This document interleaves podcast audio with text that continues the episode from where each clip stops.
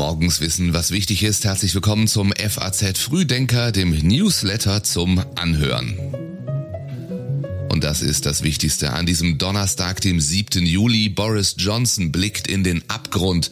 Eine Aktivistin soll Antidiskriminierungsbeauftragte werden. Die Außenminister der G20 treffen sich und Tatjana Maria spielt im Wimbledon Halbfinale.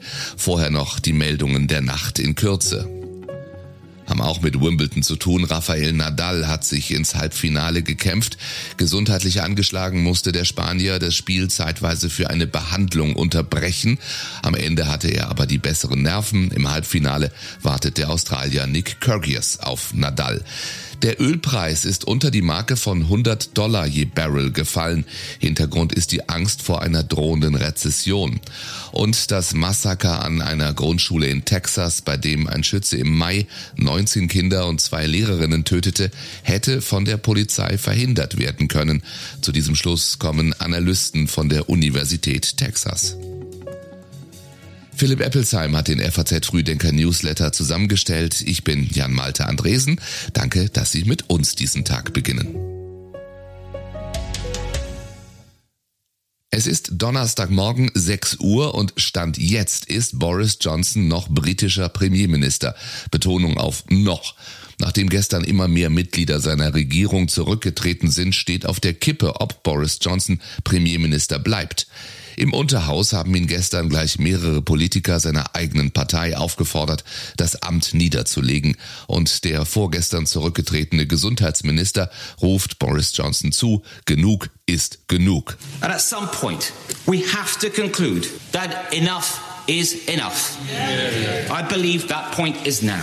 Am Abend folgt nun auch der für Wales zuständige Minister Hart und in einem Sky-Interview fordert die Generalstaatsanwältin Boris Johnsons Rückzug. To my mind, um, uh, and it pains me to say this in my heart, but I do think the time has come for the Prime Minister to step down. Selbst Johnsons alter Weggefährte Michael Garf forderte den Rücktritt. Dafür wurde Garf von Johnson aus dem Kabinett geworfen, wie mehrere Medien in der Nacht übereinstimmend berichten. Allen Widerständen zum Trotz, Boris Johnson gibt sich also kämpferisch.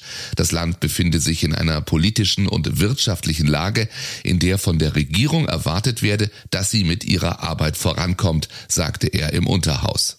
That is exactly the moment that you'd expect a government uh, to continue with its work, not to walk away, uh, Mr. Speaker, and to get on with our job and to focus on the things that matter to the people of this country. Und auf die Frage eines Abgeordneten, ob er morgen, also heute noch Premierminister sei, antwortete Johnson, Natürlich. Die jüngste Kritik an Boris Johnson hat ihren Ursprung in der Behauptung, er habe nichts von Vorwürfen sexueller Belästigung eines Parteifreundes gewusst, als er diesen in die Fraktionsführung gehieft hatte. Dies wurde später als Unwahrheit entlarvt. Johnson bat im Parlament um Verzeihung dafür, dass er Christopher Pincher befördert hatte, sagte jedoch, nach den neuesten Vorwürfen aus der vergangenen Woche habe er Pincher sofort aus der Fraktion ausgeschlossen lassen. Das jedoch stimmt auch nicht.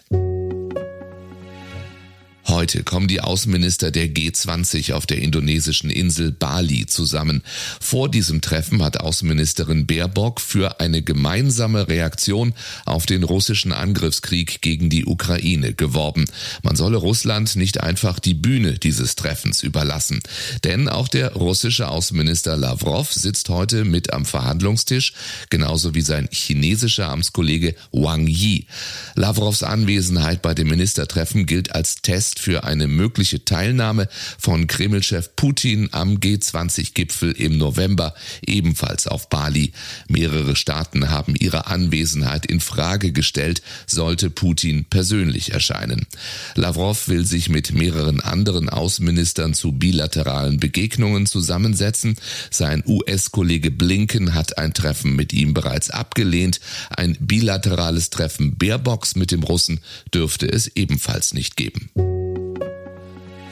Heute bekommt der Bund eine neue Antidiskriminierungsbeauftragte. Doch die Personalie sorgt für Ärger. Für das Amt vorgeschlagen ist Ferda Attermann. Die Publizistin und Kolumnistin ist eine Aktivistin, die gewohnt ist zu provozieren. Über den damaligen Innenminister Horst Seehofer schrieb sie, Politiker, die derzeit über Heimat reden, suchen in der Regel eine Antwort auf die grassierende Fremdenangst. Doch das ist brandgefährlich, denn in diesem Kontext kann kann Heimat nur bedeuten, dass es um Blut und Boden geht. Zitat Ende. Und in einer Glosse im Januar vor zwei Jahren hielt sie den, Zitat, weißen Deutschen, den Ureinheimischen und Germanen-Nachfahren, Zitat Ende, spöttisch vor, überempfindlich zu reagieren, wenn sie als Kartoffeln geschmäht werden. Auch deswegen sagt der parlamentarische Geschäftsführer der Unionsfraktion Thorsten Frei gestern im Bundestag. Deswegen macht es im Grunde auch nur Sinn, an den vernünftigen Teil dieser Koalition zu appellieren und die Frage zu stellen, ob der Vorschlag, ob der Vorschlag der Bundesfamilienministerin wirklich auch ihr Vorschlag sein kann und sie damit die Verharmlosung von Clankriminalität, das Bewusstsein, dass Diskriminierung nur von weißen Deutschen ausgehen kann und und dass es letztlich auch mit dem politischen Islam und dem Islamismus nicht so schlimm sein kann. Diese Verniedlichung und Verharmlosung, dafür steht Ihre Kandidatin. Der parlamentarische Geschäftsführer der CSU-Landesgruppe Stefan Müller will keine linke Aktivistin in ein vom Steuerzahler alimentiertes Regierungsamt kommen lassen. Auch die frühere FDP-Generalsekretärin Linda Teuteberg fürchtet linksidentitäre Spaltung, wie sie sagt. Die Unterstützung der Grünen-Fraktion sowie der SPD-Fraktion im Bundestag dürfte Attermann bei der Wahl heute aber sicher sein. Es ist keine gute Bilanz. Nur jeder vierte Lufthansa-Flug in Frankfurt ist derzeit pünktlich. Das ist Ergebnis einer internen Auswertung, die der FAZ vorliegt. Demnach sind vergangene Woche nur etwas mehr als 40 Prozent der Lufthansa-Flüge pünktlich abgehoben. Am Drehkreuz Frankfurt waren es eben gerade mal 26 Prozent und fast jeder zehnte Flug von dort ist ganz ausgefallen. Als eine Ursache für die Verspätungen in Frankfurt nennt die Lufthansa eine massive Unterbesetzung bei den Dienstleistern der Bodenverkehrsdienste. Da gäbe es eine außergewöhnlich hohe Krankenquote. Nicht nur unter Passagieren ist die Stimmung derzeit angespannt, sondern auch unter Mitarbeitern. Die Flugbegleitergewerkschaft UFO mahnt ihre Mitglieder, Erschöpfungszustände anzuzeigen und sie beklagt Ärger und Stress für Flugbegleiter. Dazu kämen fehlendes Personal und Fehlplanungen für die Bordverpflegung. Wer Long-Covid hat, kann sehr lange nicht arbeiten. Wie lange, das zeigt ein jetzt veröffentlichter Bericht der Techniker Krankenkasse. Demnach waren Long-Covid-Erkrankte mit leichtem Verlauf im Schnitt 90 Tage krankgeschrieben. Wer wegen seiner Corona-Infektion mehr als sieben Tage im Krankenhaus lag, war durchschnittlich 168 Tage krankgeschrieben.